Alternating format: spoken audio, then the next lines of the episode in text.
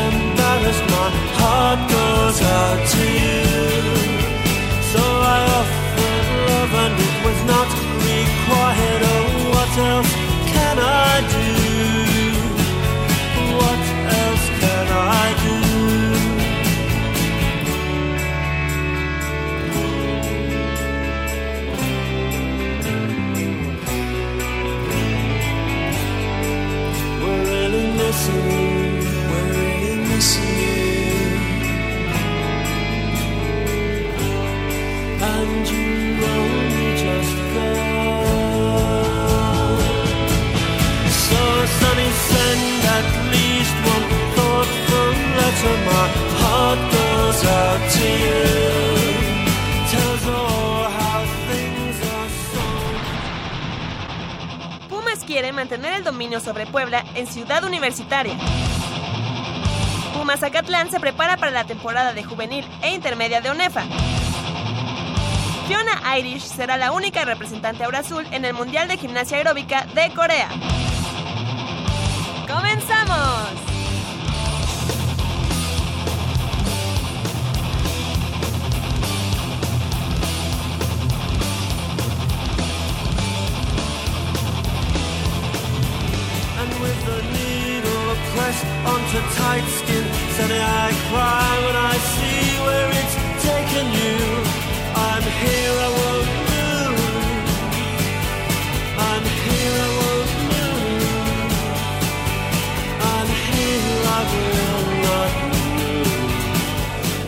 Las 8 de la mañana con dos minutos y estamos entrando de lleno a una emisión más de Goya Deportivo. Sean ustedes bienvenidos a 90 minutos de deporte universitario, deporte de la máxima casa de estudios de este país.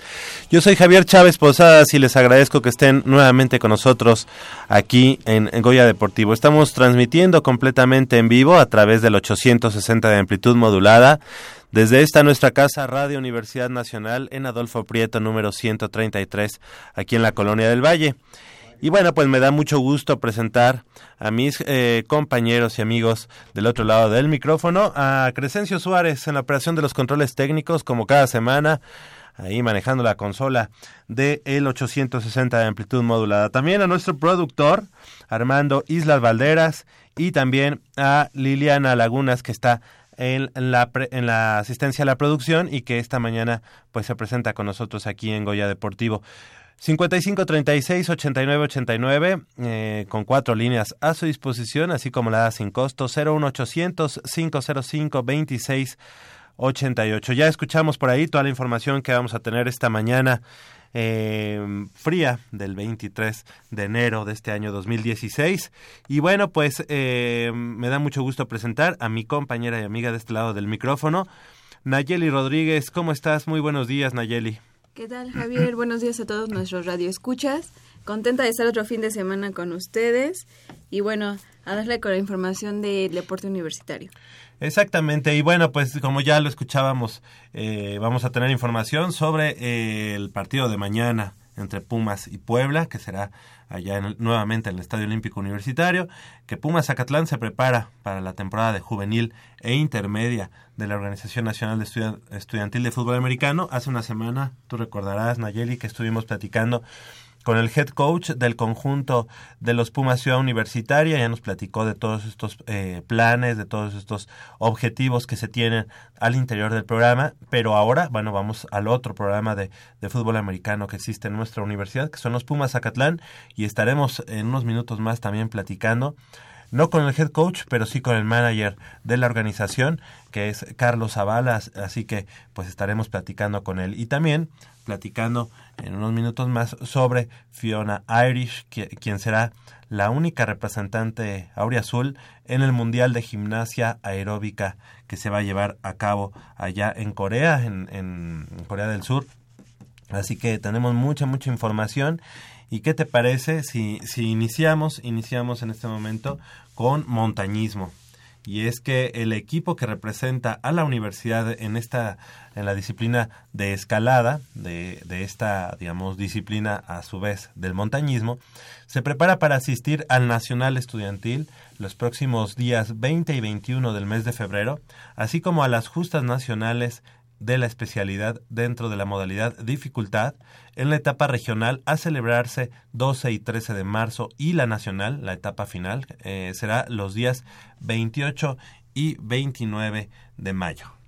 Y bueno, la única mujer que representará a la universidad será Paola Durán de la FES Aragón, Sebastián Miranda de la Facultad de Ingeniería y de la Prepa 6 irán eh, Ian y Ian, es Ian Ríos Cortés y Awitz, eh, Rodríguez. ellos como ya comentabas de la prepa número 6 Antonio Caso, la prepa de Coyoacán, quienes buscarán mostrar su hegemonía en estas competencias. El Campeonato Nacional Estudiantil a celebrarse el 20 y 21 de febrero eh, pues ya los auriazules intentarán imponerse a sus similares de otras universidades de toda la República. Los ganadores de la justa estarán en espera de ser llamados a la Universidad Mundial a celebrarse en Taipei, allá en Taiwán. Y bueno, como ya lo platicábamos previo a, esto que, platicamos de eh, montañismo, nos da mucho gusto tener eh, en la línea telefónica a nuestra amiga Fiona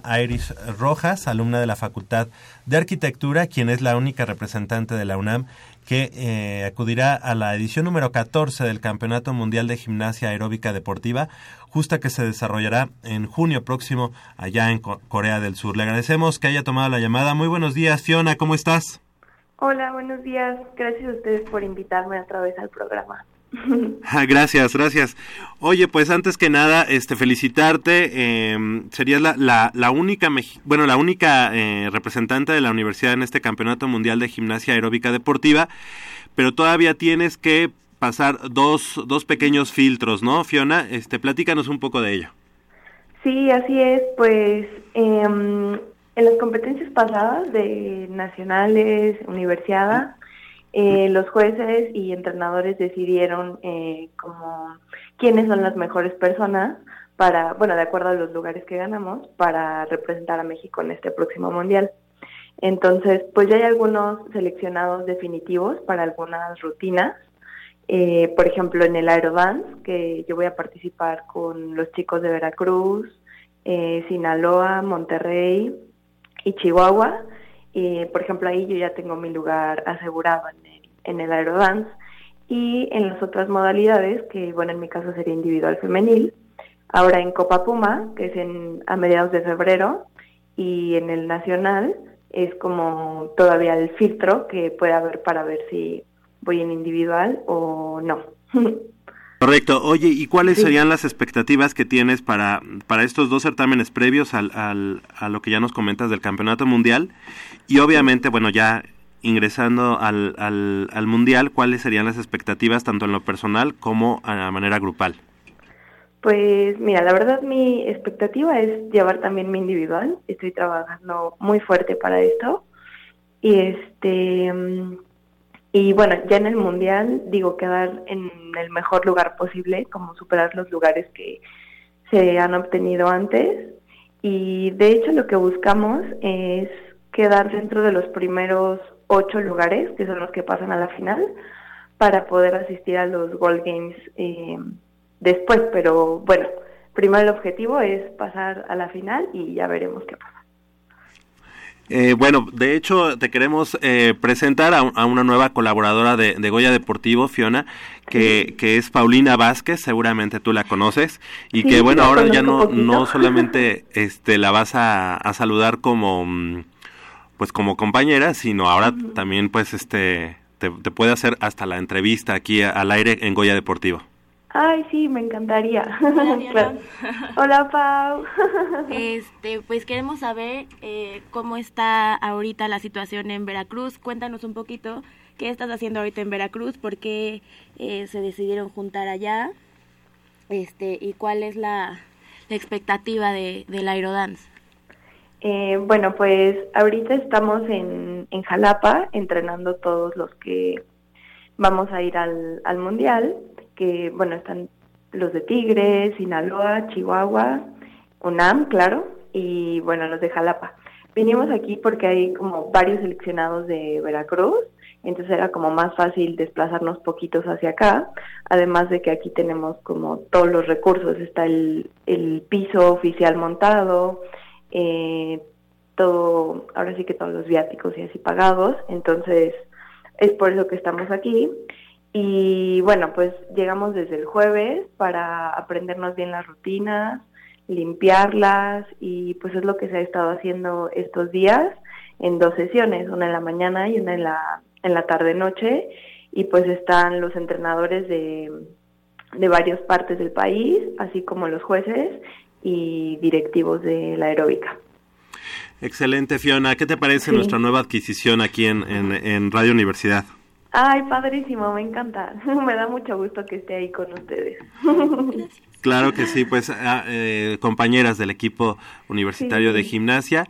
Y bueno, eh, Fiona, te agradezco mucho que hayas tomado la llamada. Espero que no te hayamos eh, despertado, que estés ya lista para, la, para esta parte de la concentración. Y bueno, que sea el mejor de los éxitos en este inicio de año, eh, tanto a ti en lo, en lo personal como, en, como ya decíamos, en lo grupal. Felicidades y pues que, que haya muchos éxitos. Muchísimas gracias y otra vez gracias por invitarme. Espero que nos veamos pronto. Claro que sí, como siempre están abiertos los micrófonos de Goya Deportivo para platicar de, de tus éxitos y de la gimnasia aeróbica de la universidad. Gracias. Gracias, buen día. Igualmente, Fiona Irish, como ya decía Paulina, y gracias, Paulina, buenos días, perdón. Buenos días. te, la, te la aventé así como de, de bote pronto, pero bueno, es que estábamos ya en la, en la, en la entrevista, exactamente, y también le damos la bienvenida a nuestra compañera y amiga Úrsula Castillejos. Muy buenos días, Úrsula. Hola, muy buenos días a todos y perdón, pero decidí irme por abajo el día de hoy y me trajo un poquito de tráfico y me vine corriendo, pero pues ya estoy aquí. Ah, ¿venías por qué? ¿Por el periférico? o cómo? Sí, Ah, normalmente vengo por arriba, pero hoy dije, ay, sábado temprano no hay tráfico. Igual. Exactamente. Oye, bueno, pues prueba de que el, en el deporte ya las mujeres están tomando un, un papel muy importante. La, la primera entrevistada del día, mujer. En la asistencia de la producción, hoy eh, me sorprendió que también está una mujer, que es Liliana Lagunas. Lagunas. Y bueno, hoy ya soy el único varón de este lado. Soy Estás bendito entre entre las mujeres. Exactamente, Nayeli, Paulina y ahora Úrsula. Muchas gracias. Ya es Goya Femenil. Goya Fem, Goya Fem, Fem. ahora sí, ya, somos poquitos. Perfecto, muy buenos días. Y bueno, eh, platicábamos algo sobre el montañismo eh, cuando está, cuando eh, eh, tomamos la llamada con eh, Fiona. Y bueno, pues ya solamente para cerrar esta información, tenemos a gente que nos va a platicar precisamente de este reto que tienen en escalada, escalada en roca, una de las modalidades de la- del montañismo. Pero esto lo vamos a, tener posterior a este a este mensaje. Son las 8 de la mañana con 14 minutos, 55 36 89 89. Estamos en vivo y en directo aquí en Radio Universidad Nacional con Goya Deportivo. Mmm, está buenísima. Papá, ¿qué estás viendo? No, no- no- no- es nada. Estoy viendo mi Facebook, mi amor. Pero ese no es tu face. Sí, ya sé, pero por favor no le vayas a decir a tu mamá. ¿Qué es lo que no me tiene que decir, eh? ¿Eh? ¿Otra vez? P- perdóname, por más que intento no puedo dejar de verla. La pasión por el deporte también causa adicción. www.deportes.unam.mx Noticias, videos, convocatorias, medicina del deporte y mucho más. www.deportes.unam.mx. El deporte de la UNAM también está en la web. Goya Deportivo, la voz del deporte universitario.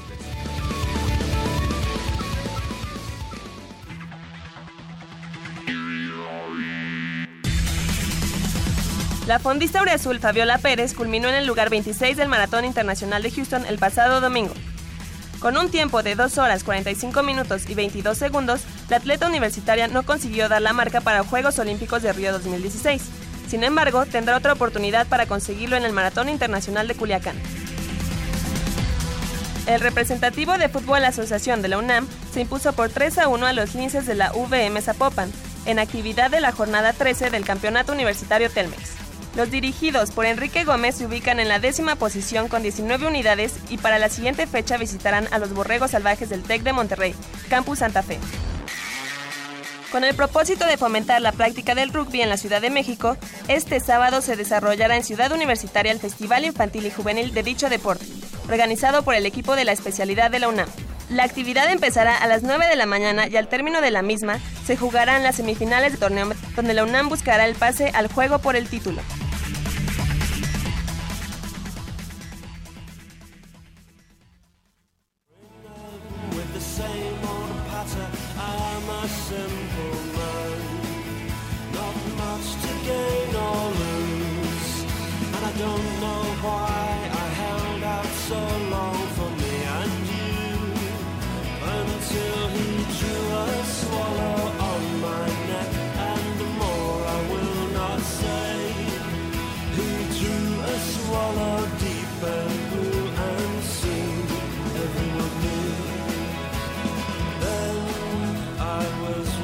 again with the men from a bluff and Ada from a well-known funeral parlor.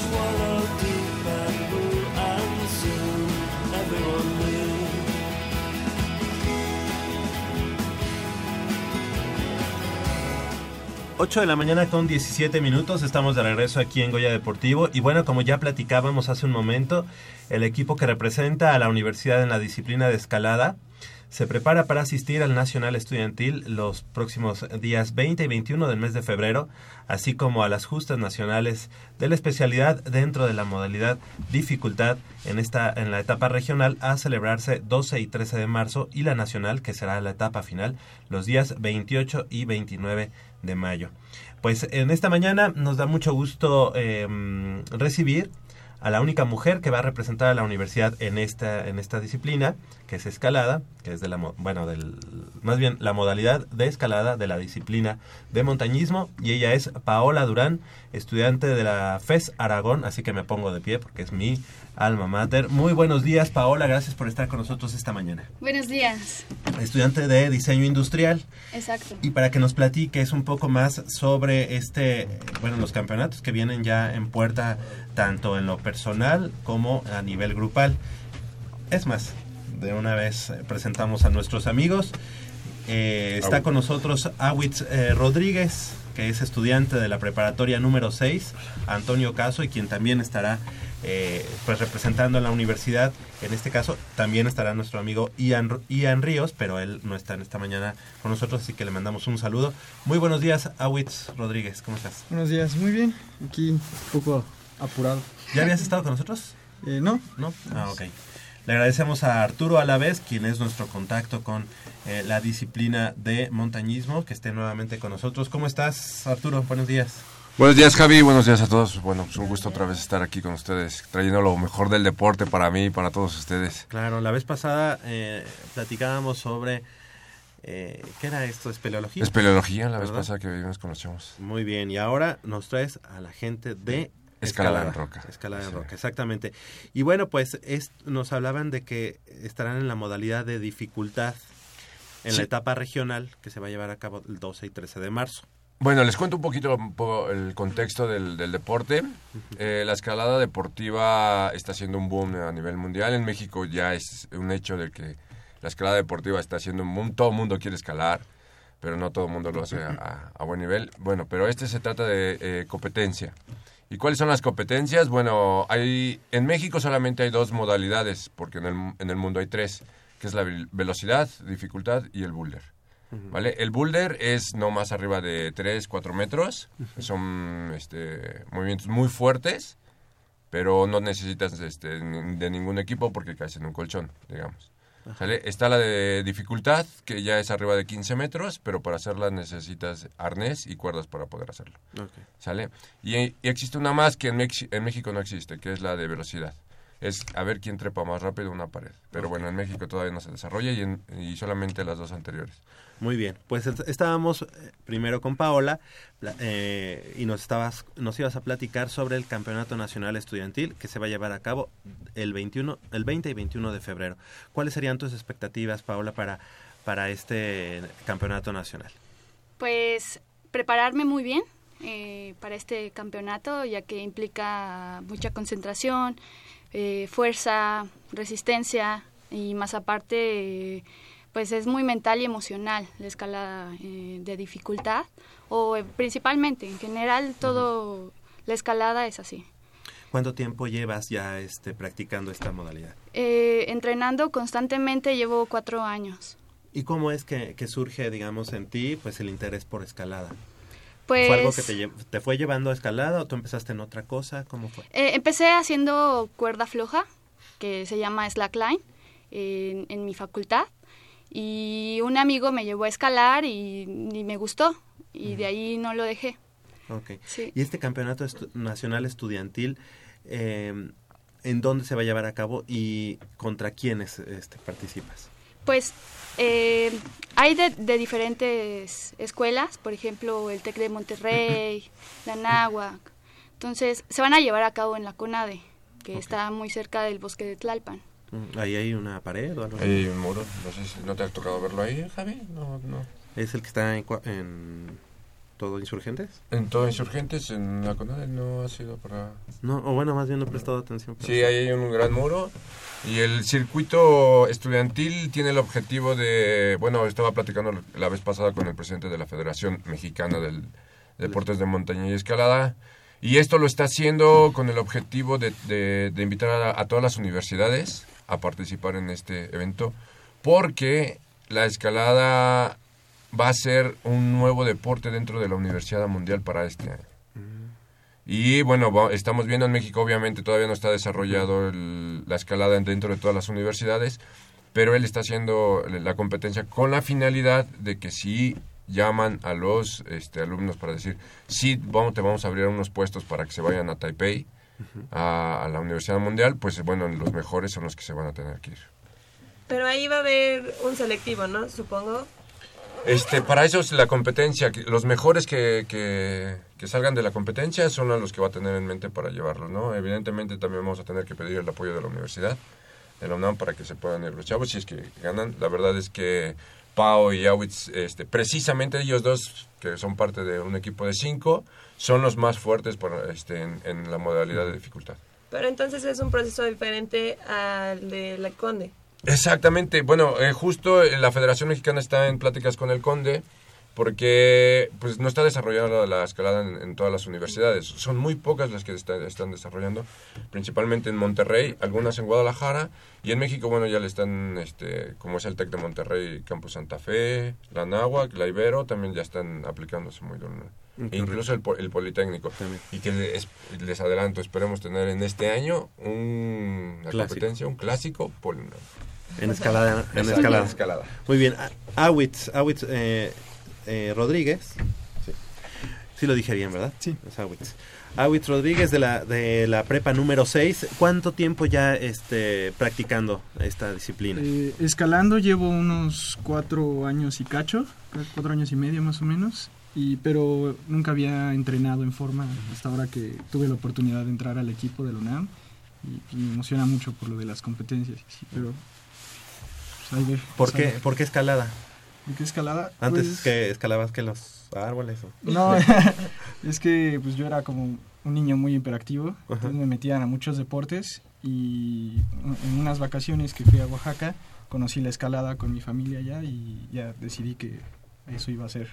y ahora hacerlo de manera formal. Ujú. Ok, oye, y bueno, obviamente representar a la universidad en, en una disciplina como es escalada, pues también conlleva pues orgullo, er- eh, eh, conlleva este la responsabilidad de, de tener los, los colores de la universidad. Es, ¿Esto también sucede en, en, en, en montañismo, en este caso escalada? Sí, también porque principalmente competimos con más universidades privadas, ¿no? Entonces no hay tanto, no, todavía no hay una rivalidad, pero sí sentimos como pequeño necesidad de ganarles. Claro, claro. Déjame comentarte que Awitz, bueno, a su corta edad de 17 años, este, por, por- en la edad en, que- en la que entra, que aún está en juvenil. ¿Sí podría ir a universidad? Sí podría ir a la universidad. Este, está en juvenil. Yo creo que Awitz está dentro de los cinco mejores escaladores de, de- de su, de su edad. De verdad que tenemos muy fuertes expectativas con Awitz. Porque es, o sea, hablamos de grados en la escalada. Y a Awitz está escalando grados ya muy fuertes, muy, muy fuertes. Este, yo creo que en, en unos dos años más, si sigue entrenando, ya se va a convertir en los mejores del país. En los cinco mejores del país. Pau, igual, de la misma manera, es una de las mujeres este, que siempre está entre dentro de las cinco mejores de, en las competencias. Y de verdad, este, yo creo que a, a Pau y a Awitz los ubican a nivel nacional. Porque siempre los ven trepados en la roca, siempre los ven en el compe, siempre le están dando. Es una maravilla. Chicos, les quería preguntar, bueno, en la, en la década de los 90, inici- bueno, hubo una película que se llamaba Punto de Quiebre. ¿no? Actualmente se acaba de re, este, estrenar. La verdad es que la primera es mucho mejor Sí, que esta. obvio. ¿verdad? Pero no sé si ustedes ya la vieron. No, no, yo no lo he visto. ¿Ni la primera ni esta? No. Yo vi la primera, yo vi la segunda. Yo soy fan de la primera. Yo soy fan de la primera. Yo soy súper fan de la primera. Y esta de la segunda me quedó Y ellos no me dejaron, este, en esa película, la nueva, estuvo, estuvieron dos grandes escaladores, este, sirviendo de extras, que es, este, Chris Sharma. y Dani Andrada. Es- Ah, sí. O, o sea que ustedes ya realmente conocen a los que son fueron extras en ese momento, pero que son este realmente son escaladores. Sí, realmente son escaladores. Y, que, y te podemos decir que lo que pasa ahí, solamente un grupo elite puede hacerlo. Sí, no, está tremendo, tremendo. Bueno, obviamente para que los que no, fue- no vieron la primera, pues que vayan y vean el remake, que realmente la primera es mucho mejor, pero este, pero bueno, ahí también pa- pasan escalada, pasan este, pues también espeleología un poco, ¿no? No, espeleología no pasan. Ah, no, paracaidismo Que es, se llama salto base. hacia una cueva. Ah, no, en realidad eso, eso es salto base. Eh, lo que cuando se meten a la cueva que es el sótano de golondrinas No, no estamos es platicando cañón. nada, no estamos matando nada de la película. No se preocupen, no pero estamos... este sí hacen salto base snowboarding pues ya saben, ahí es- Muchos de los deportes sí, muy, muy extremos. Yo tengo una pregunta. Hablan de grados y de eh, en cuanto a la dificultad. ¿Esos grados se refieren a la altura o hay alguna dificultad distinta o Pues hay, dependiendo de, de la modalidad, es el grado. Por ejemplo, en Boulder se maneja como de B0 hasta B16. Entonces va cambiando mucho la dificultad de, dependiendo de un paso o de algún movimiento duro, así van como siendo una escalera. O sea, dependiendo de las características a las que te enfrentes. Ajá, exacto. Y en dificultad también depende mucho de, de la vía, si es en desplome o si también maneja como movimientos muy duros o muy técnicos. entonces la dificultad se basa en los movimientos, en la intensidad del movimiento, Exacto. no tanto en la altura? No tanto en la altura. Puede haber rutas muy, muy fáciles y muy altas. Sí, y bueno, para nuestros radioescuchas, para a ver si logro explicarles un poquito. Hagan de cuenta que tienen nada de- para pisar, absolutamente están pisando una pared lisa, pero te estás agarrando solamente con los tres deditos así de un- una cosita de pequeña, como de una tapa. Una un De- saliente. Ajá, una saliente pequeñita del tamaño de una tapita, hay que agarrarlo y con las dos manos intentar hacer ese movimiento para llegar a otro agarre que te permita seguir fluyendo. Más o menos son unos grados que se van midiendo, que ya los tienen todos medidos, pero se va convirtiendo cada vez más, más y más Correcto. fuerte. Paola, ¿cómo invitarías a, a- en este caso, la- las chicas, las chicas de la universidad, a que se sumen esta, a esta disciplina o al montañismo en general? ¿Qué has encontrado en, en- en ello para, para seguir? Pues he encontrado un equilibrio emocional, físico y mental. Eh, me ha gustado porque me, me da todo esa, eh, todos esos, eh, tanto emociones como Elementos. nuevos conocimientos, nuevo aprendizaje. Y quiero decirle que a, la- a las chicas que no se sientan débiles por este deporte, no implica tanto fuerza, sino también eh, mucha técnica, como mucha precisión. Y nosotras tenemos eso en especial, ¿no? Te- eh, utilizamos más las piernas y no tanto los brazos. Y eso nos ayuda mucho a, a subir un- una roca. ¿Has tenido algún accidente? No, Jamás. así no. Sí. Mucha gente pen- pensaría que a lo mejor al, al inicio, no sé, a lo mejor tienes algo que te, que te pueda alejar de, un- de, una, mo- de una modalidad como, como esta, ¿no? Pero todo lo que nos dices que es tan sat- satisfactorio para ti en lo personal, pues yo creo que es Claro. muy, muy atractivo para todos los demás, ¿no? Y en tu caso, Awitz, ¿cómo, cómo invitarías a, a tus compañeros, no sé, al, eh, a, a la gente de la universidad para que se acerque a- al montañismo y en este caso a- a la escalada? Pues eso, que todo lo que hacemos es muy, muy seguro, ¿no? Contrario a lo que la mayoría de la gente piensa, que, que hasta creen que te puedes matar fácilmente, y- ¿no? Y pues que decirles que es algo muy, muy bonito, ¿no? Estar siempre viendo paisajes muy, muy padres, muy llamativos y aparte poder estar trepado en el paisaje, ¿no? Claro. Salir en la foto con el paisaje, eso es muy bonito y vivirlo, ni siquiera tener que fotografiarlo, ¿no? Digo, al- a, la par de estas paredes o de estas escaladas que hay, digamos, hechas por, por el ser humano, este, ¿a dónde los ha marcado? El haber ido a qué lugar los ha marcado, tanto en la dificultad como en lo que comentas, Awitz, el- la parte del paisaje. Este, pues yo apenas un viaje reciente que hice en Año Nuevo, me- fui a un lugar en Monterrey que se llama El Salto y es de lo, creo que es el lugar más bonito que he conocido de escalada, el- tanto por el paisaje como por, por la forma en la que escalas ahí, me, me enamoré de ese lugar. En tu caso, Pau. En mi caso, un lugar que se llama Guadalcázar está en San Luis Potosí. es, es una cueva y hay muchas tufas y, y es en desplome. Entonces puedes escalar un, un buen nivel en ese lugar. No, pues está. ¿Y tú? ¿Y tú? No, yo tuve la oportunidad de, de poder escalar en Perú, en un lugar que se llama Hatomachay. Le llaman el bosque de piedras. O sea, imagínate, en lugar de ver árboles, Sí, hay, sí, sí. hay piedras hacia- como agujas hacia arriba y son Es miles, tremendo, ¿no? Tremendo. Miles. Está increíble. Qué padre. ¿Y alguna otra modalidad de la, de la disciplina de montañismo que a ustedes les guste o solamente se, se encasillan, por llamarlo de alguna manera, en, este, en escalada? Eh, a mí me gusta el alta montaña. No lo he hecho mucho, pero cuando tomé un básico en montañismo UNAM, me, me agradó ma- esa modalidad, pero no tanto como en la escalada en roca. ¿Y a dónde has ido? En alta montaña. Eh, al Iztaccíhuatl. Ah, Ya este, con eso, ¿no? Sí, sí, sí, sí, sí, sí, subí hasta la cima. Ah. Sí. ¿En tu caso, Awitz? Este, pues no me llama mucho la atención las demás modalidades, más bien. O sea, siento que... Eres mucho de escalada. De escalada, sí. Ok.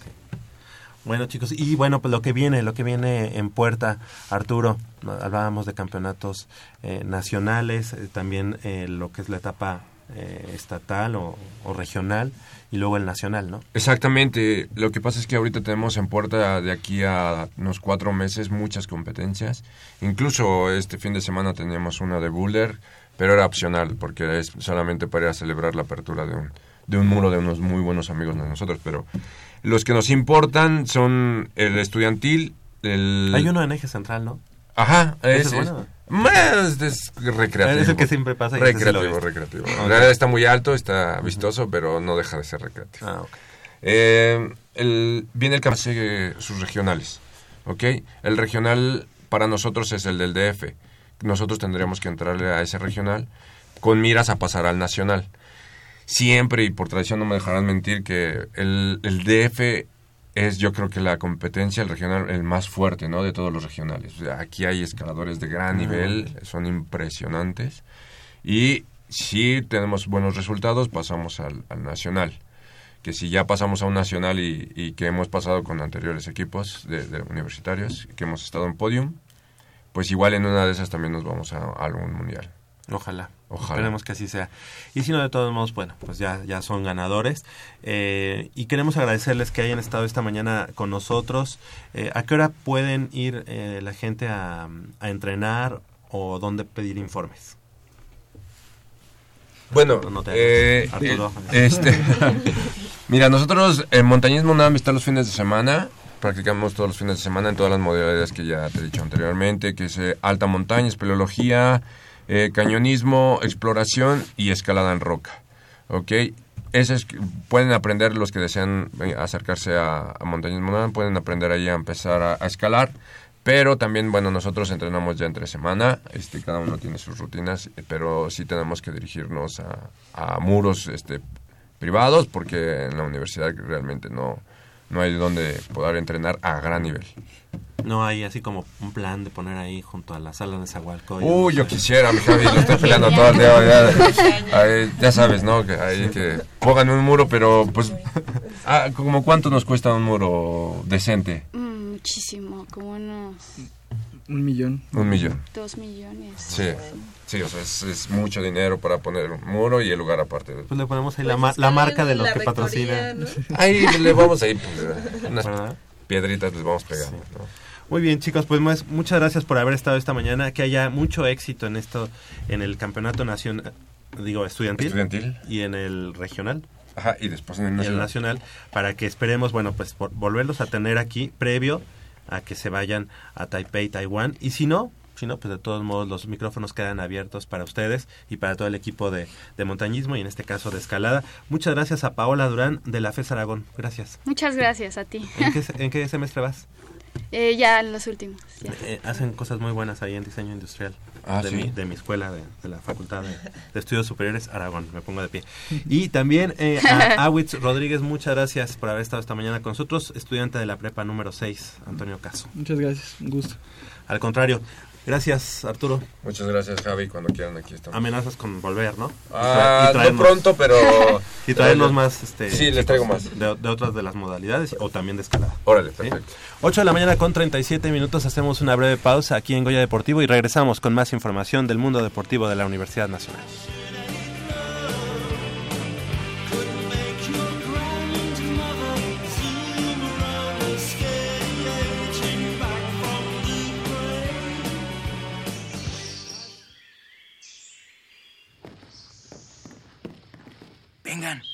Aquí.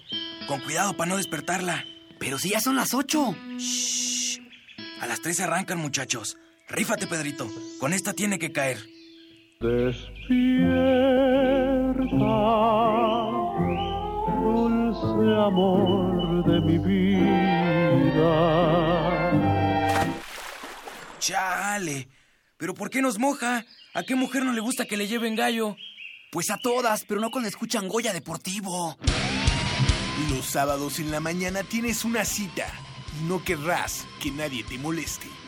El cuadrante ensordece con el rugido del felino.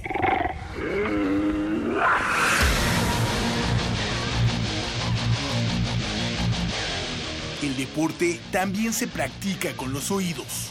Goya Deportivo. Escúchanos todos los sábados de 8 a 9.30 de la mañana por el 860 de AM. Goya Deportivo, la voz del deporte universitario.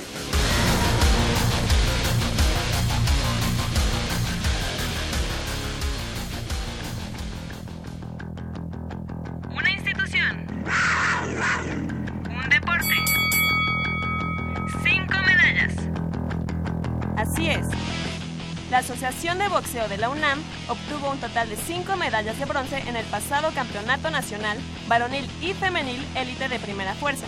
La competencia se realizó en el gimnasio principal del Centro Deportivo Olímpico Mexicano.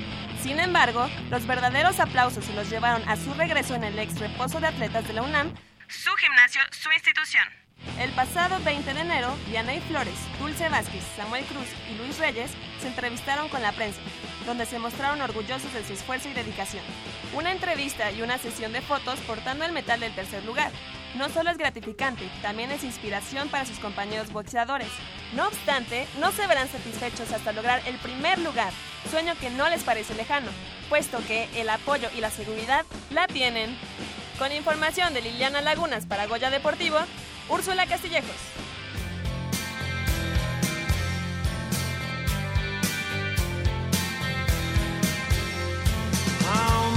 Times have I been around? Recycled papers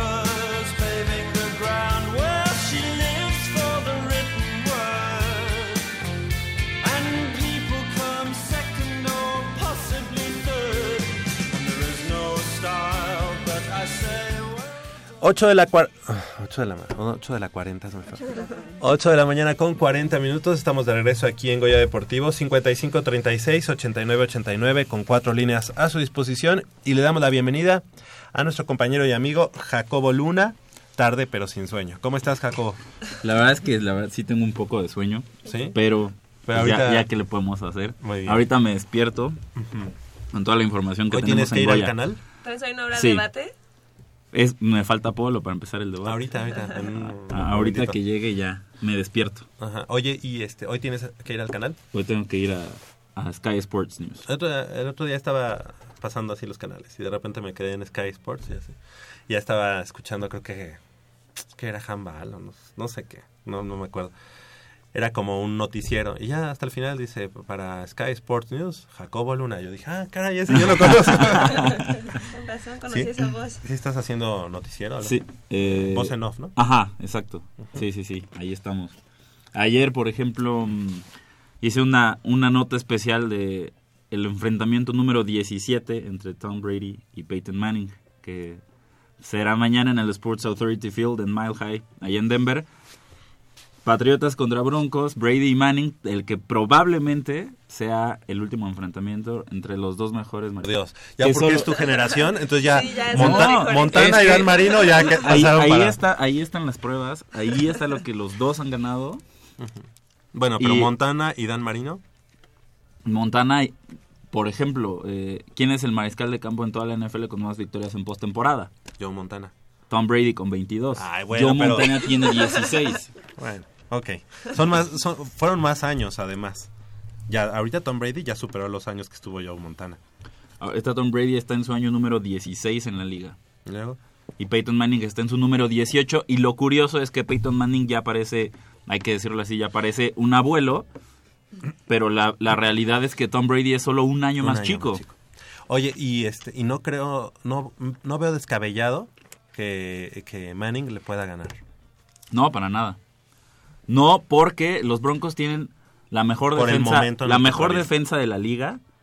Y si, y si, y si Peyton Manning ya no tiene eh, esos, ahorita a sus 39 años, eh, esa habilidad física para sacar adelante el partido, tiene la inteligencia, es, es el mariscal de campo más inteligente que ha estado en la NFL y tiene el conocimiento y toda esa experiencia en playoffs. Bueno, pero lo físico influye mucho, ¿no? Y ahorita Peyton Manning con tantas lesiones que ha tenido, pues a ver sale, Pues sí y no, Porque- porque, digo, sí, sí influye, pero teniendo la línea más- ofensiva, Más entero que, que Manning. parece. To- parece. Tom Brady ha sido un tipo que, que se cuida al extremo. Súper profesional, Muy súper profesional.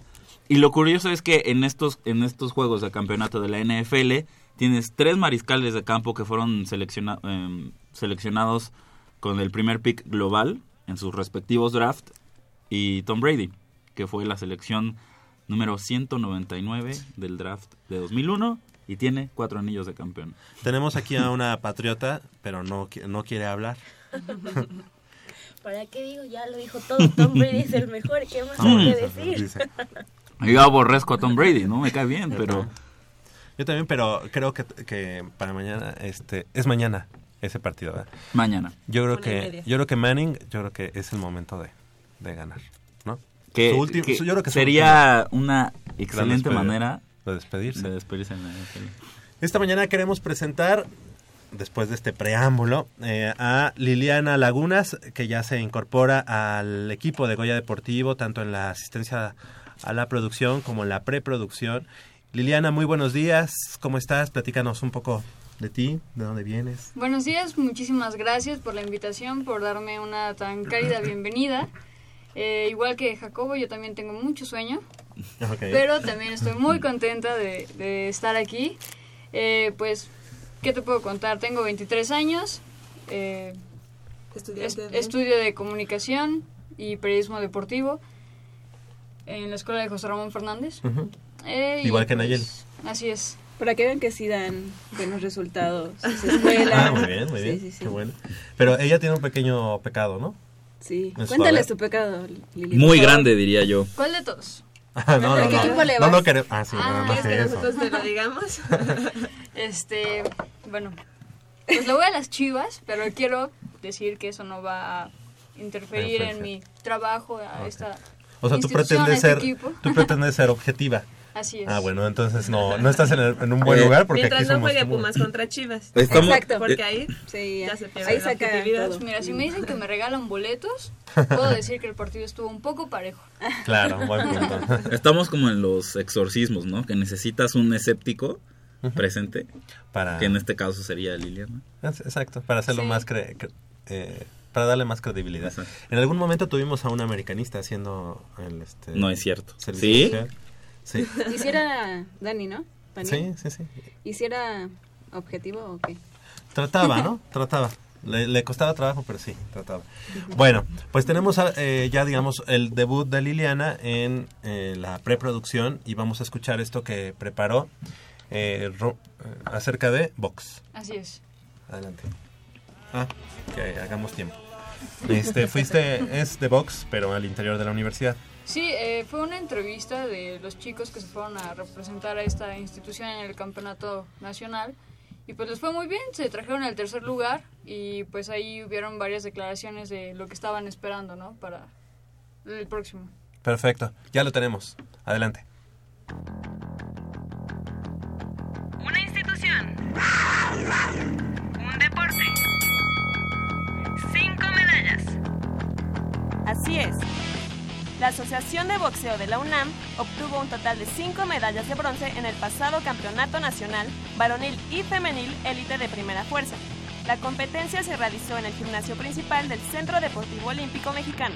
Sin embargo, los verdaderos aplausos se los llevaron a su regreso en el ex reposo de atletas de la UNAM, Su gimnasio, su institución. El pasado 20 de enero, Dianey Flores, Dulce Vázquez, Samuel Cruz y Luis Reyes se entrevistaron con la prensa, donde se mostraron orgullosos de su esfuerzo y dedicación. Una entrevista y una sesión de fotos portando el metal del tercer lugar.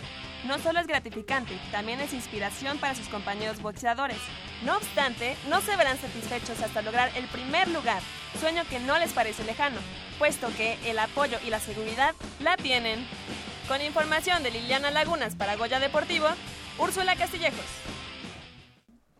Ese fue trabajo en equipo. Ahí estamos la redacción de y la información de Liliana Lagunas en la voz de Úrsula Castillejos.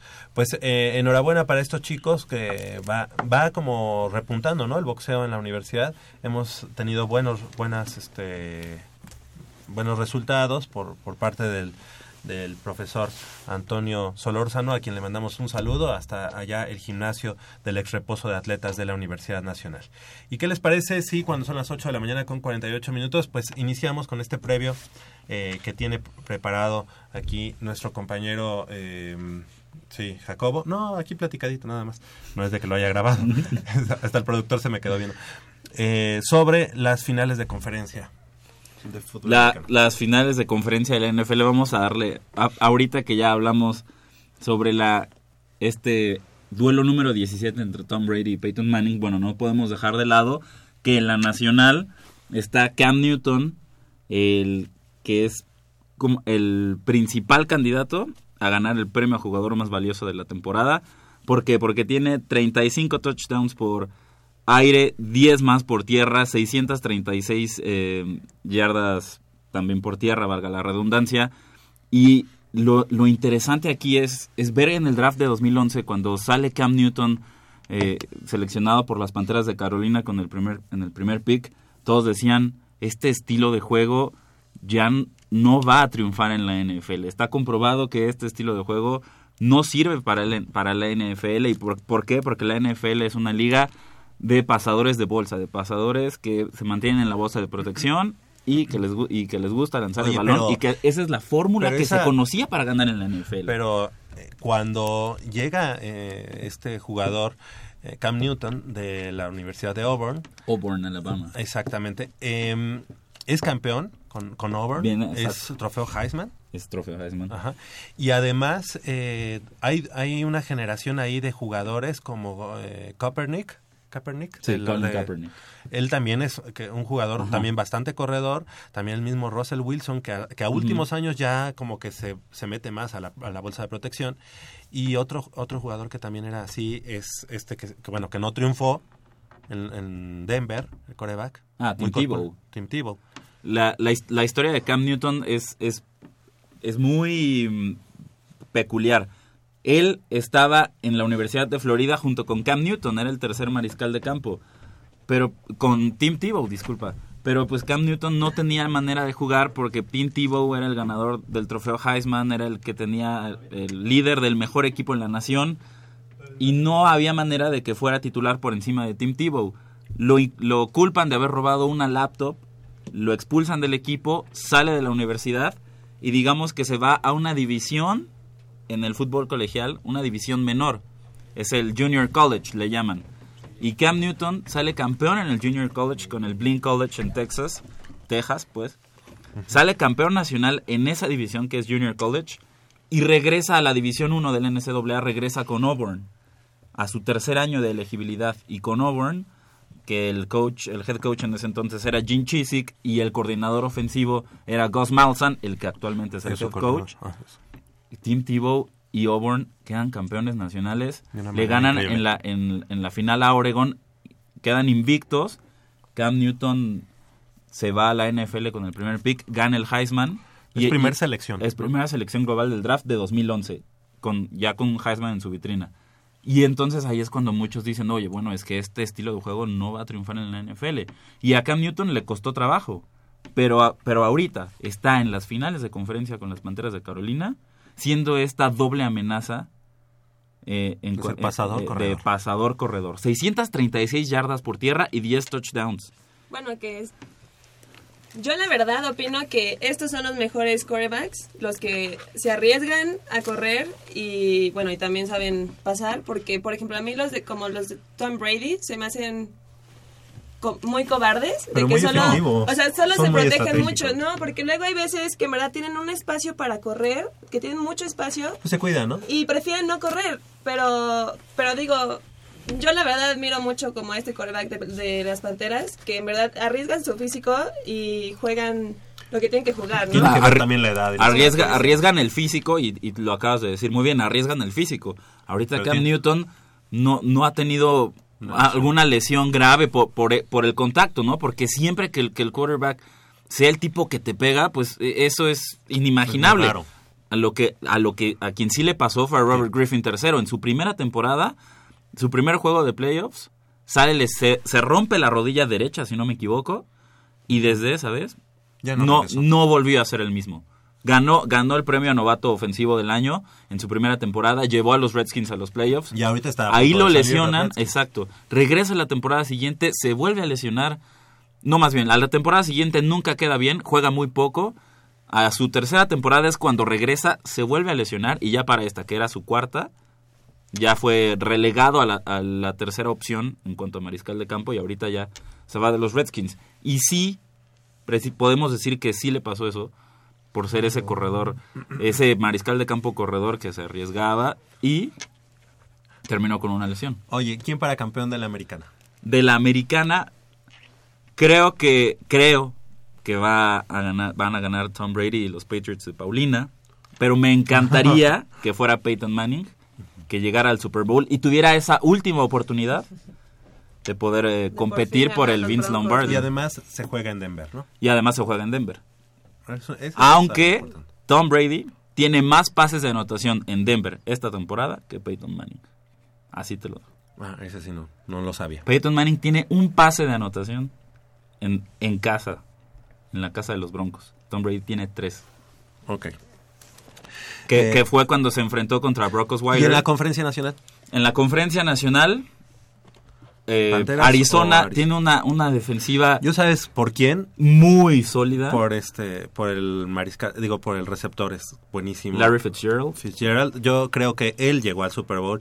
Ha sido una de las franquicias que llegan al Super Bowl y que no lo pueden ganar todavía. Entonces yo voy con Arizona, aunque bueno, obviamente me gustaría también que los Broncos fueran campeones. O sea, digo, yo voy para, para que Arizona hoy, bueno, hoy sea campeón de la nacional y, de- y dentro de 15 días sea eh, el, el caballo negro.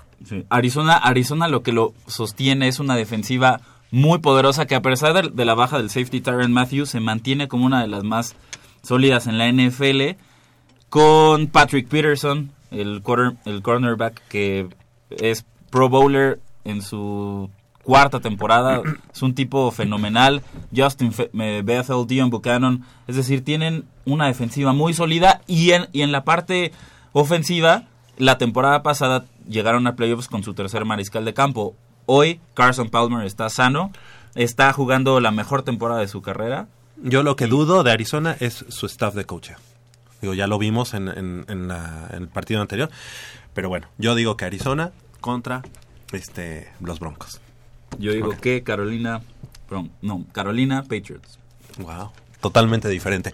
Hace una semana eh, platicamos aquí al aire con el head coach del conjunto de los Pumas Ciudad Universitaria, Raúl Rivera, y nos platicó de todo lo, del todo el acontecer del programa de Ciudad Universitaria. En esta mañana me da mucho gusto saludar a Carlos Zavala del programa de eh, Pumas Acatlán para que nos platique un poco más sobre cómo, cómo está el programa a esta fecha, 23 de enero, cuando todavía pues están eh, regresando de vacaciones muchos, pero que ya la intermedia ya está a la vuelta de la esquina. Muy buenos días, Carlos, ¿cómo estás? Gracias por tomar la llamada.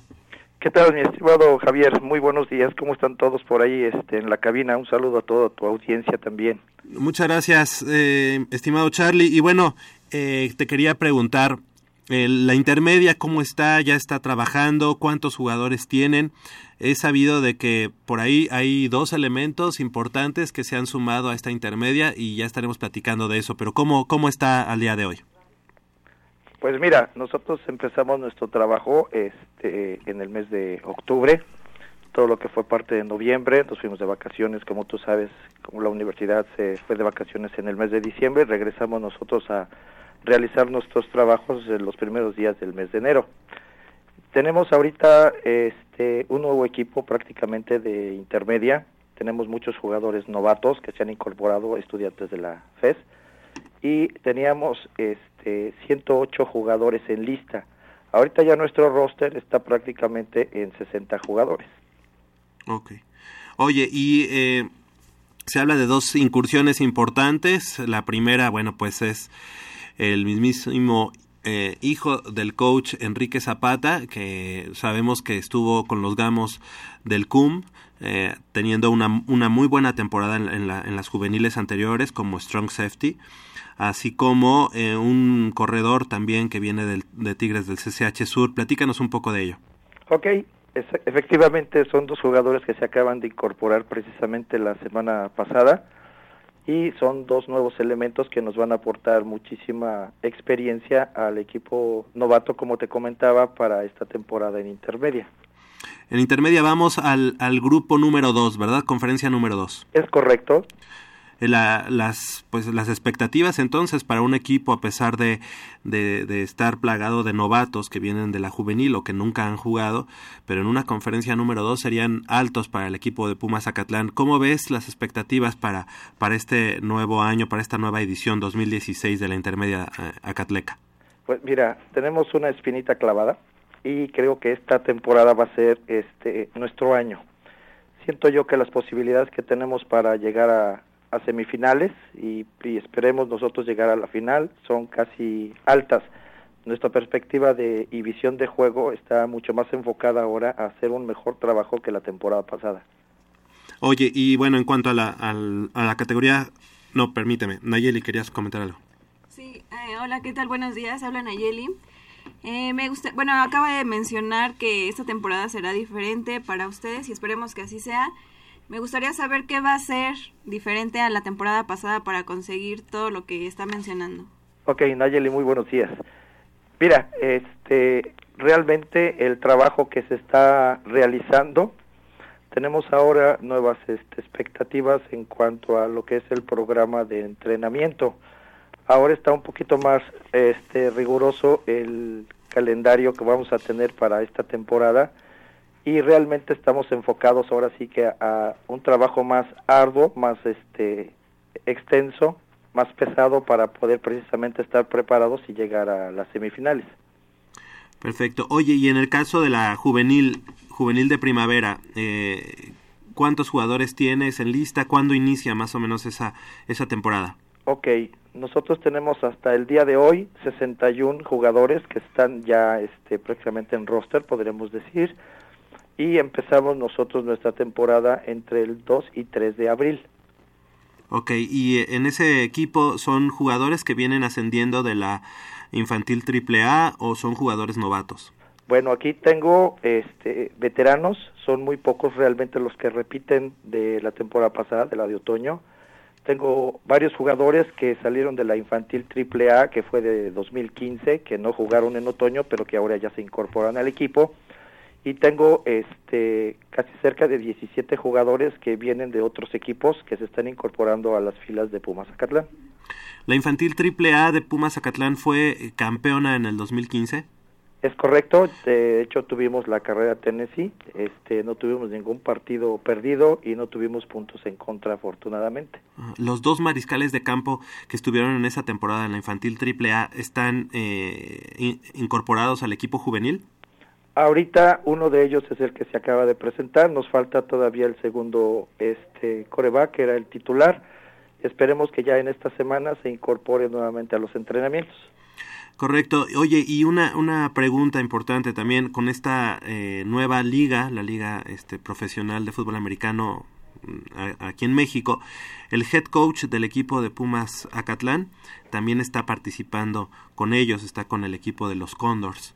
Eh, te queremos preguntar, al día de hoy, eh, de todos modos, en Pumas Acatlán no hay cambios en cuanto al staff de coacheo. Eh, el, nuestro amigo, el coach Enrique Zapata, es el responsable de, del, del programa, ¿verdad? Es correcto, él continúa este, con su titularidad en Pumas Acatlán, sigue siendo el head coach del programa de fútbol americano y hasta el momento no hemos tenido ninguna notificación de que hubiese algún cambio. Las cosas siguen todavía sobre ruedas como la temporada pasada.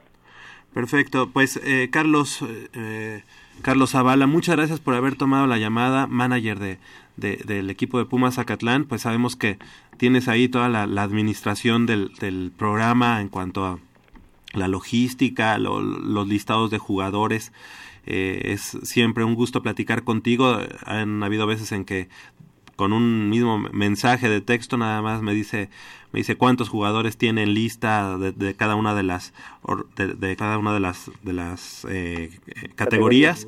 Así que pues te agradecemos mucho el compromiso que tienes con el equipo y que hayas tomado la llamada esta mañana aquí en Goya Deportivo Carlos Zavala. Pues muchísimas gracias. Es un gusto participar con ustedes y nuevamente les deseo que tengan un exitoso sábado y un saludo nuevamente a todos los que están en cabina y a toda nuestra audiencia.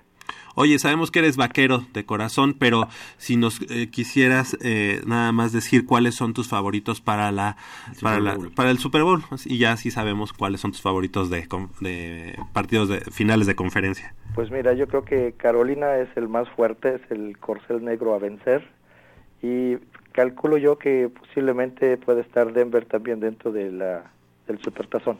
Bueno, pues ahí, ahí ya se decantó por esos dos equipos. Muchas gracias, Charlie. Gracias por tomar la llamada. Muchísimas gracias, Javier. Que tengan un excelente día. Igualmente. Hasta, Hasta luego. luego. Un saludo para toda la comunidad de fútbol americano de allá de la FESA Catlán, que no nada más son los chicos, sino también en el, en el fútbol flag, las, las chicas uh -huh. del, del flag femenil.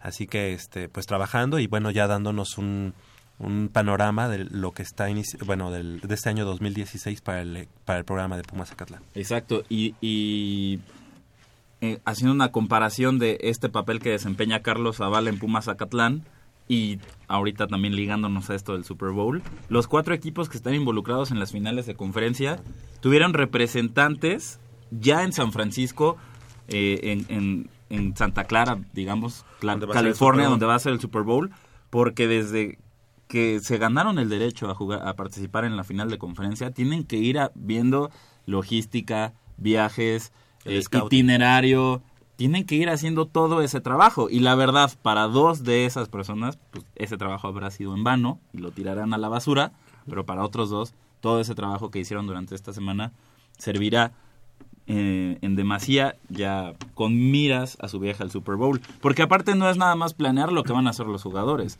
es planear lo que van a hacer las familias de los jugadores. Además. Porque los llevan y cómo, Además. o sea, yo voy a estar entrenando y cómo se entretienen mi esposa y mis hijos todo un día y si yo voy a estar Y entrenando. los días de prensa, ¿no? Exacto. Los días previos. Son las 9 de la mañana con 5 minutos. Vamos a hacer una breve pausa aquí en Goya Deportivo y regresamos con toda la información del fútbol, del balompié universitario.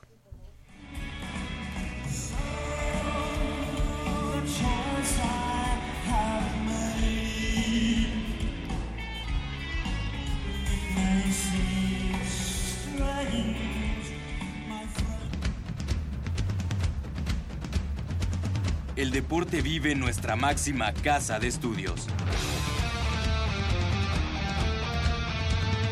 Más de 40 disciplinas diferentes, cientos de deportistas, una sola voz. Goya Deportivo. Cada sábado el felino se apodera del cuadrante. 90 minutos del deporte de tu universidad. Escúchanos todos los sábados de 8 a 9.30 de la mañana por el 860 de AM. Goya Deportivo. La voz del deporte universitario.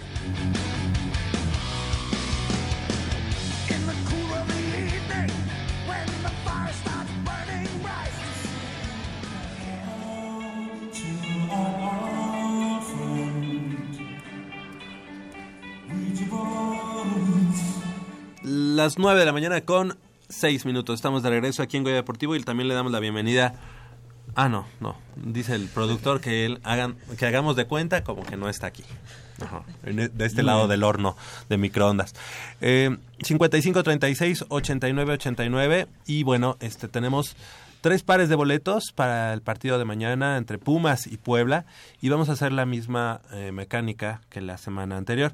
Como tenemos aquí eh, tres pares de manos eh, santas, como es Nayeli, como es eh, Pau y como es Úrsula. Entonces, bueno, ellas van a sacar de todos los que nos llamen a los dos ganadores, dos ganadores y el otro se va por...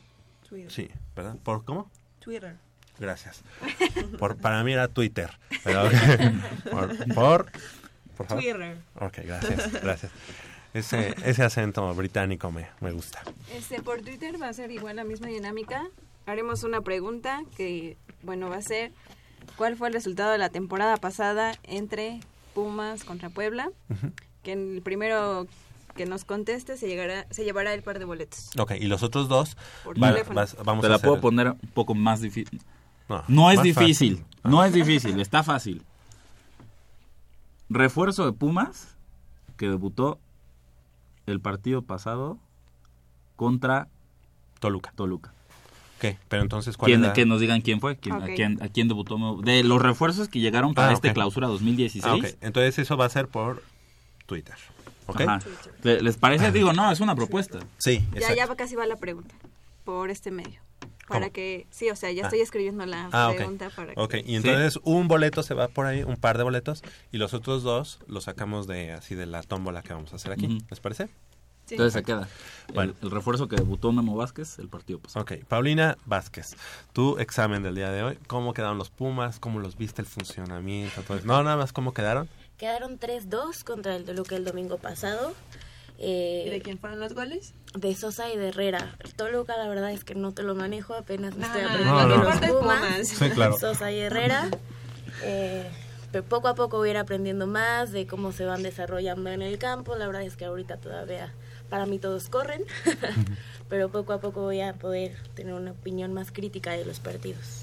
Ok. Oye, Los goles de los goles de Toluca fueron de Enrique Tri- Triverio y Cristian Cueva. Bueno, eso no, no le vamos a preguntar. ¿eh? Oye, pero sé sincera, sé sincera. ¿Te gusta el fútbol? Me entretiene el fútbol, no, no me encanta, la verdad. Nunca... Nunca me ha gustado mucho. Ah, Me oye, gusta ¿y lo mucho más el viste? ¿Viste el. ¿Viste el partido? Lo vi, lo vi junto con mi papá y ahí trataba de explicarme y me decía, y esto, y O bueno, sea, y tu papá no tomó por sorpresa. Ahora, ¿qué, te- qué te pasa? O sea, ¿por qué, ¿por qué quieres ver el partido conmigo? Oye, y, oye, Sí, tu papá, dilo, ¿nos está escuchando ahorita? ¿Crees? Le dije, le dije, pero anda en Culiacán ahorita, entonces no sé si tenga Ah, oportunidad de escuchar. Ok. Oye, ¿él a quién le va? Eh, a los Pumas, por supuesto. ¿Él le va a los Pumas? Este, ¿No quieras quedar bien con nosotros? No mientas, Está bien, oye, está bien. no mientas por convivir. Le va a las chivas, le va a las chivas. Sí, le va a las chivas. ¿Por qué? ¿Por qué? Oye, y, y este, del otro lado, Liliana. Liliana, Liliana Laguna está echando porras a las chivas, no, por Dios. Ya lo voy a traer para que se pueda dar un debate aquí con Jacobo. Y tú, así, no mientas por convivir. ¿Le vas a las chivas? No. No. No le gusta el fútbol. Ah, En chiquita. contra de mi papá en el americano y en el fútbol. Dije, nada, que sea divertido. Le voy a ir a otro. Él, en el americano, ¿a quién le va? Él le va a los vaqueros. Ah. Súper, súper vaquero. Ok, ok, muy bien. ¿Y tú le vas a los Pumas desde, desde chica? Sí. Ok, bueno, pues, ¿aprobado en su examen? ¿Por hoy? Bien. Sí. Ya cuando ya maneje, por ejemplo, como Úrsula, que ya nos dice el 4-4. Posiciones, sí. Sí, claro. ¿Cómo viste el partido, Úrsula? Pues la verdad es que no lo vi. Gracias, gracias. Adelante, Jacobo. Platiquemos. Mira, tenemos que empezar. Sí fue una victoria 3 por 2. Pero lo que preocupa es, es, es el aspecto defensivo, que se, que, que se concedan tantas facilidades al rival en el sector defensivo. Ayer terminamos pidiendo, eh, ayer, el domingo anterior termin- terminamos pidiendo la hora contra Toluca. Y lo, lo que quiero decir aquí es, bueno, finalmente sigue, sigue esta inercia del, de- del torneo anterior. Es decir, no, no, hay que, no, hay, no hay que tomar como pretexto que no hubo pretemporada, que, que no pudieron prepararse. Fue una semana de descanso lo que tuvieron. Es decir, en una semana no, no se puede perder demasiado ritmo.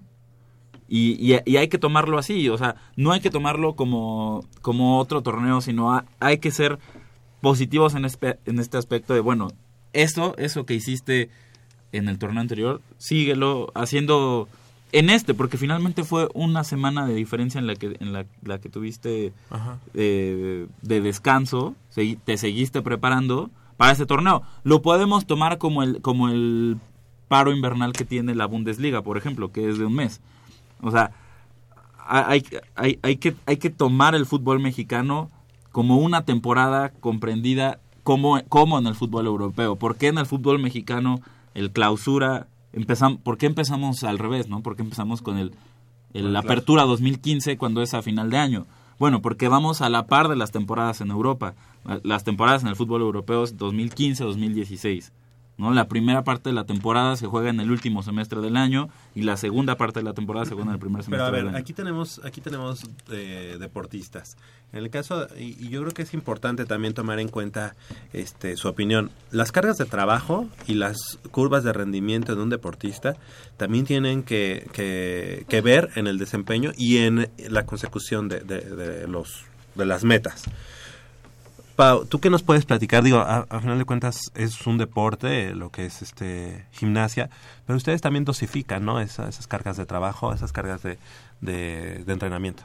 Claro, eh, obviamente se, se basa en los objetivos a, largo plazo. Por ejemplo, eh, ahorita eh, la meta en donde se tiene que llegar en una forma deportiva ideal, o sea, lo mejor que se pueda, es la Universidad Nacional en mayo. Esa es como, como la meta. La que tenemos en febrero, o sea, sí se busca ir en buena forma, pero tampoco se puede mantener la forma deportiva tres meses. Entonces, obviamente, el resultado que tengamos y el rendimiento que tengamos eh, en tres semanas, que es la competencia, eh, no va a ser la misma que vamos a tener en tres meses porque no estamos trabajando igual. Nos falta todavía eh, una carga de trabajo muy pesada, que es todo marzo.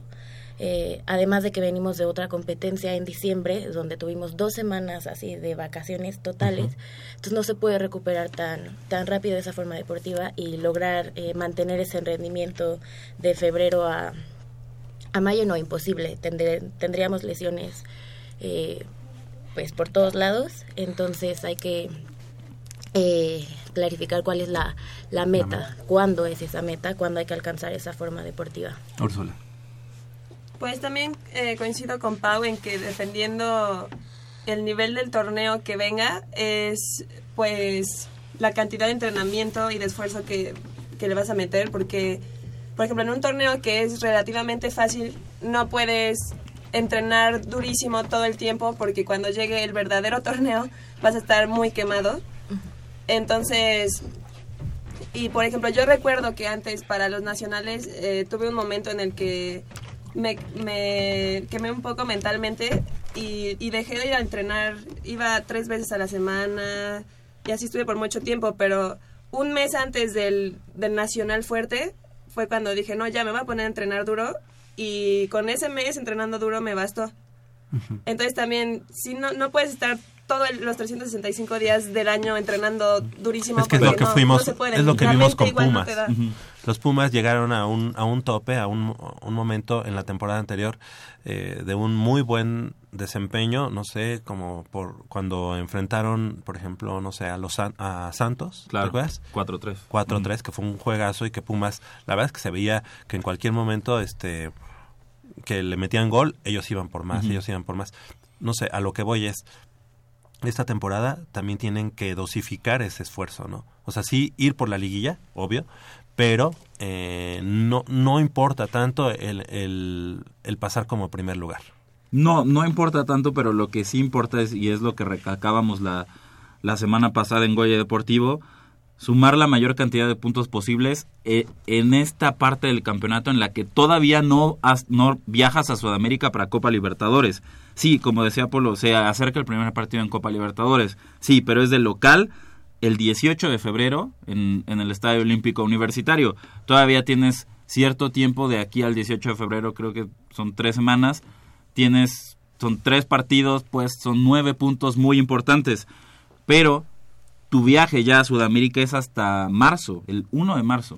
El 1 de marzo ya es cuando viajas a Sudamérica. Entonces tienes de aquí estas dos, dos jornadas que ya, que ya pasaron hasta el 1 de marzo para tratar de sacar la mayor cantidad de puntos posibles y, y quedarte en, un, en un buen, una buena posición en la tabla y ya que si te afectan los viajes y tu desempeño en, esos partidos que coincidan con tus viajes a Sudamérica, si bajas en el desempeño y pierdes por hoy puntos, que no sea el impacto tan fuerte. Tenemos, tenemos cuatro minutos más para que todos nuestros amigos que quieran ese par, ese par, no, sí, dos pares de boletos, eh, que, sí, ¿no? Dos pares de boletos que, no- que tenemos ah, para que nos llamen, este, participen y ahorita vamos a hacer la tómbola. Es. Eh, me parece que Jacobo tiene mucha razón. E incluso los jugadores saben a lo que se van a enfrentar. Picolín en la semana comentó que el, el- el hecho de que tengan que viajar les va a costar un esfuerzo extra. Y obviamente no van a descuidar la liga, pero pues también están a la expectativa de Libertadores. Entonces sí, creo que Jacobo tiene, tiene razón. Tienen que aprovechar que no están viajando ahorita para eh, ganar Cosechar. puntos que quizá cuando viajen y lleguen cansados, pues no, no estoy justificando que tengan que perder, pero, o sea que no, digo, si pierden esos primeros partidos y aparte pierden cuando van a Libertadores, pues creo que va a ser muy difícil que Pumas eh, cubra las expectativas que la del torneo pasado. Sí, yo creo que ahorita los jugadores lo que tienen que hacer es cuidar su físico porque los torneos son muy demandantes, sea el que sea, tanto fí- física como mentalmente. Y los es viajes. muchísimo más cansado que entrenar. Entonces, creo que si no hay mucha necesidad ahorita de que den el máximo, pues que se la lleven un poco leve para que cuando lo tengan que dar estén frescos, ¿no? Y no, y no lleguen ya... Ahora que también el equipo se ha preparado precisamente para eso, esa, esa carga, ¿no? Y además cuerpo- hay más jugadores. Es, es, es- es a lo que voy. Más eh, aparte, haciendo un lado a Dante López, la banca de Pumas es muy buena. Tienes a Francisco Mesa, eh, suplente de la selección colombiana. Suplente de la selección colombiana lo tienes jugando en la sub-20. Y ojo, no, o sea, no estamos hablando de una Colombia X. Estamos hablando de una selección colombiana que llegó a cuartos de final en el Mundial de 2014 y que ahorita en las eliminatorias de Conmebol rumbo a Rusia 2018 está haciendo un muy, un muy buen papel. Entonces te das el lujo de tener un seleccionado colombiano jugando en tu sub-20. Eso, me- eso me habla Bueno, de... pero porque él estaba este, suspendido dos partidos, ¿no? Sí. No, el, el que estaba... No, sí, estaba suspendido dos partidos. Por eso es que no ha estado en la banca, Ujú. ¿no? Mesa. Pero te das el lujo de dejarlo en la banca, de no utilizarlo. Porque tienes dos centrales de, de calidad como Alcoba y Verón. tienes a, a Luis Enrique Quiñones, que debutó el, el, Ay, de- Jacobo. el partido pasado y que hizo un buen papel. O sea, tú le puso un pase de gol a Ismael Sosa, no a... mm, Bueno, puso un pase a Lalo Herrera. Le puso un pase Sí. que le hizo todo el trabajo a Lalo Herrera. Y bueno, pues nuestro Lalo Herrera, que no da una, no supo definir. Y hasta, el mismo, y hasta el mismo Luis, se quiso acomodar, la quiso controlar y se quiso acomodar. Y hasta el mismo, el mismo Luis Enrique Quiñones le dice, pues compadre, así como viene, era así nada más cachetearla tantito y entraba. Pero pues nuestro hablas- Lalo Herrera está... Ahorita que está muy hablas piedra, de, ¿no? de Lalo, eh, hubo algo muy curioso en el partido. Bueno, no curioso, sino que ya eh, Fidel Martínez y este Herrera como que traen por ahí alguna discusión porque Herrera se molesta que Fidel no les entre a Herrera. Y en una jugada que Fidel se decide eh, por fin centrarlo, pues obviamente Herre- Herrera no pudo hacer nada porque eh, no sé, circunstancias de que no no, no pudo le falta alcanzar. técnica, dilo, le falta, dilo. bueno, está bien. le falta técnica. Tiene menos técnica que el chicharito, dilo. Este el Chicharito por lo menos mete goles. Ajá, exacto. Ah, bueno, después de eso, Herrera lo voltea a ver así como de, pues perdóname, y Fidel se, se molesta, ¿no? Así como de, ¿para qué quieres el balón si te lo Para doy? eso me lo pides. Ajá, para eso me lo pides. Entonces, creo que también por ahí puede haber algún problemilla entre ellos, que a pesar de, de las circunstancias de los partidos, pues tienen que comunicarse más y saber... Eh, Pero hasta cierto punto es normal, Sí, Es no, o sea, calentura sé del que es- partido y sí, sí, sí. la discusión en ese momento. Algo que nos dice Polo, Polo García León, a quien le mandamos un saludo, pero que en el WhatsApp también está aquí este, eh, presente, dice que una observación que él hace es que desafortunadamente con Cabrera se pierde mucho la fuerza en la media cancha. Eh, Cabrera que ha tenido, bueno, un súper bajo nivel, ¿no? O sea, y que, bueno, pues el hecho de que esté Bueno, relegado al... Eh, el, el torneo pasado, David Cabrera pierde su puesto titular. También, también se junta esto que, que se lesiona un- el, el hombro en un partido de Copa y que y aquella vez recuerda a Memo Vázquez regresar a, a la Ciudad de México pues más que enojado dice pues es que esta esta Copa MX no, no, no nos trae nada bueno que yo no estoy de acuerdo con él dice Ah, no sí. nos trae nada bueno y, Ahora, y ya, y ya se le, ya se lesionó Todavía nos David falta ver más a Vidangosi. Nos falta, Nos ver- falta ver, ver más a Matías Vidangosi. Yo, yo lo que espero de Memo Vázquez eh, es que su primer cambio sea Lalo Herrera. Si a Lalo Herrera ya le diste 70, 60 minutos, trata de, de- jugar con Matías Vidangosi en el área. Sí, no es el delantero alto que le puedes mandar centros y rematar como Lalo Herrera. No, no tiene esa capacidad, pero tiene otras cualidades que lo hacen muy peligroso. Y lo que yo he dicho desde, desde el torneo pasado es que a este equipo de Pumas, y basado en el planteamiento que tiene Memo Vázquez con su 4-2-3-1, lo que le hace falta es un delantero, porque para ese planteamiento del 4-2-3-1, la pieza angular, aunque no lo parezca, es un delantero. Porque con ese planteamiento te tiras un poco atrás, juegas al contragolpe, y al jugar al contragolpe necesitas a alguien ahí arriba que sea capaz de jalar todos los balones y poder rematar el área. Eh, como el Club Universidad Nacional poco a poco nos ha dado menos boletos y menos boletos, ahora que nos da solo tres. Entonces tenemos ya el ganador por twi- Twitter, ¿o no? Así es, eh, la gana otra vez fue mujer y es Lau Ayala. La Ayala, ok. Ella ya tiene su par de boletos y la respuesta que también tú dijiste malamente fue Luis Enrique Quiñones, el jugador colombiano. Exactamente. Y aquí tenemos ya, y estamos haciendo, bueno, aquí la sopa, pero aquí las chicas con su mano santa. Eh, ¿A quién le diste su par de boletos, eh, Pau? A Edmundo Bucio. Edmundo Bucio. Él sí se lo ha lle- llevado varias veces. Él sí.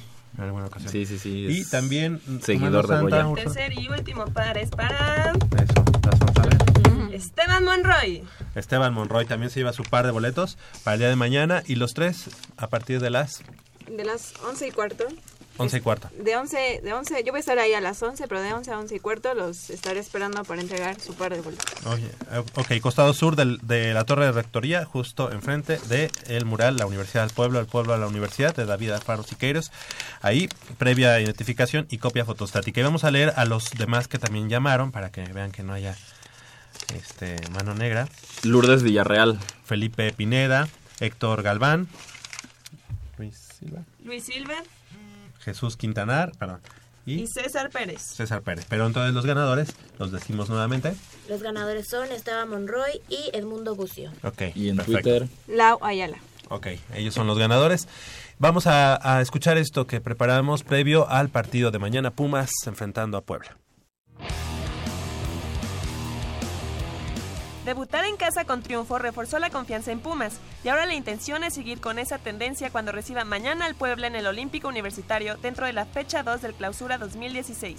El juego ante Toluca, donde los felinos se impusieron por 3 a 2, significó un hecho histórico para el Club Universidad, pues en ese duelo participó Luis Quiñones, quien se convirtió en el primer jugador colombiano en jugar con Pumas. Y es por ello que el cafetalero no ocultó su satisfacción. Yo creo que se sentía una alegría inmensa, ¿no? Yo creo que también era un compromiso que adquiría, ¿no? Con todas las personas que me apoyan día a día, ¿no? Con mis compañeros que siempre me han respaldo y yo creo que fue algo importante, ¿no? Jugar en, en un estadio como el universitario, con esta institución, yo creo que sabíamos de la importancia que tenía el partido y que teníamos que sumar día 3 y gracias a Dios se consiguió un lindo resultado y contento por el debut y esperamos que voy a tener más minutos. Ahora, el sudamericano entiende la responsabilidad que implica vestir el uniforme de Pumas y acepta el reto que significará jugar en dos torneos donde el objetivo es el campeonato, la Liga y la Copa Libertadores. Sí, es totalmente diferente, ¿no? Acá es un fútbol más, más rápido, ¿no? Más pulsante, donde no te dan tiempo de tener el balón, hay que jugar rápido. Yo creo que las transiciones de defensa-ataque son muy rápidas, entonces es un fútbol que se vuelve muy competitivo, ¿no? Sí, como te dije ahora, es un torneo que hay que lograr los puntos lo más rápido posible, ¿no? Saber de que más adelante se viene un calendario donde van a haber muchos viajes, ¿no? Donde de pronto va a existir desgaste. Yo creo que hay que tratar de, de lograr hacer, respetar la casa y sacar los tres puntos cada vez que sea necesario. Por lo pronto, el rival de mañana es Puebla, un equipo que si bien no inició bien el torneo, tiene calidad de sobra para revertir su pésimo arranque, así lo indicó Luis Fuentes. Es un equipo que es muy equilibrado, que tiene, tiene jugadores muy talentosos y que no podemos bajar los brazos. Sí estamos en casa, el torneo pasado hicimos cosas importantes, cosas muy buenas, pero para volver a seguir o seguir por esa misma línea, la única manera de, de poder eh, volver a puntualizar esta situación es haciendo bien nuestro trabajo y sobre todo cosechando triunfos. Cuando Puebla visita CU, baja su rendimiento. Prueba de ello es que solo tiene 7 triunfos en 46 visitas. Pero para Luis Fuentes, las estadísticas quedan de lado. No, no, no. Dentro de la cancha somos 11 contra 11. Y te repito, es un equipo que, que tiene buen manejo de pelota, que tiene buenos jugadores, pero independientemente de lo que de los jugadores que ellos tengan, nosotros tenemos que ocuparnos de hacer nuestro trabajo muy bien. Cada en lo individual, eh, poner el máximo, puedes aportar al, al grupo. Guillermo Vázquez ya podrá contar con plantel completo para este compromiso, pues Francisco Mesa cumplió la suspensión de un partido por la tarjeta roja que arrastraba cuando militaba en el Independiente de Santa Fe. Para Goya Deportivo, Úrsula Castillejos.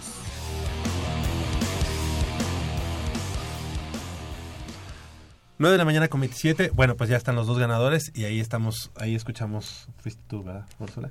Con el previo, ¿ya ves cómo sí le sabes? Muy, muy, muy, muy bien. Eh, nos dice, nos dice Polo que Vidangosi podría, bien podría hacer las funciones de, Eh, eh. de Britos, ¿no? Sí, intercam- intercambiar la posición con Matías Britos, porque Matías Britos finalmente pues es, es un delantero, es un tipo de área, que ahorita Memo Vázquez lo está utilizando eh, eh, en ese eh, planteamiento y con esa libertad de moverse en, en- en todos los sectores de la cancha, pues, no, no, no quita que, que Matías Britos es un delantero y un rematador nato y que mejor que Lara Herrera lo es y incluso sí podría darse este cambio de posición de meter a Matías Britos como referente de Oye, área pero es- y darle más libertad a Matías Vidangosi. Pero es un inicio prometedor de Pumas. La verdad es que fue el mejor partido de la, de la jornada. Sí. Este, por mucho, además por la calidad de los goles. La, la- el gol que, que mete Herrera es... Es un gol, es, Golazo. es, es de verdad la jugada, un gol, una, ma- sí. una Toda la jugada, ¿no? Una Toda manufactura im- impresionante. Incluso el, el primer gol de Ismael Sosa que, que, que agarra dormido a, a- a toda la defensa, entra por atrás, el, el que tenía su marca no ni se entera y aparte el, No, el, el centro el- fue con la mano a rematar. El segundo gol de los Pumas se deriva de un error de Alfredo Talavera, que no sé qué gusto me dio que se haya equivocado, porque difícil, cada ¿eh? vez que va a CEU se no, no es así, se convierte en un tipo odioso, o no sé si es Hace porque juega contra mi equipo, pero, tiempo. pero no... Sí, una niña. Y me da gusto que se haya equivocado. O es, sea, es el segundo de Pumas y el tercero, el de, el de Lalo Herrera, fue un golazo que empieza, es un cambio de juego para de, de Daniel Udueña hacia la otra banda y ahí es, es cuando viene el centro para Lalo Herrera y el golazo. Nos despedimos y damos nuestro, nuestro pronóstico para el día de mañana. Nayeli Rodríguez, muchas gracias. Muchas gracias y pues bueno, en vista que Puebla Nuevo viene también, me voy un 3-0. Perfecto, pues ojalá, ojalá. Eh, el buen Jacobo Luna. 3-0. 3-0 Pumas. 3-0 Pumas. Muy bien, muchas gracias. También gracias a Paulina Vázquez. 3-0 también. wow, no, pues está muy bien, está muy bien. Y, y Lalo Herrera mete gol. Mira. Lo dijiste el... el- Yo Lo- lo dije- lo dije el sábado yo digo pasado. que Quiñones se, se estrena con Pumas. Bien. Úrsula Castillejos, muchas gracias. Yo me voy por un 2-0 y les adelanto que la próxima semana hablaremos sobre el caso de corrupción en tenis. Y otra cosa, otro, otro detalle Bueno, que nos... y otro detalle más. Sí, algo, una sorpresa que nos tiene Úrsula Castillejos. Yo soy Javier Chávez Posadas, yo digo que ganan dos goles a cero. Eh, y bueno, pues les recuerdo que el próximo sábado en punto a las 8 de la mañana tenemos una cita aquí en Goya Deportivo con 90 minutos de deporte universitario, deporte de la máxima casa de estudios de este país. Nos escuchamos el próximo sábado.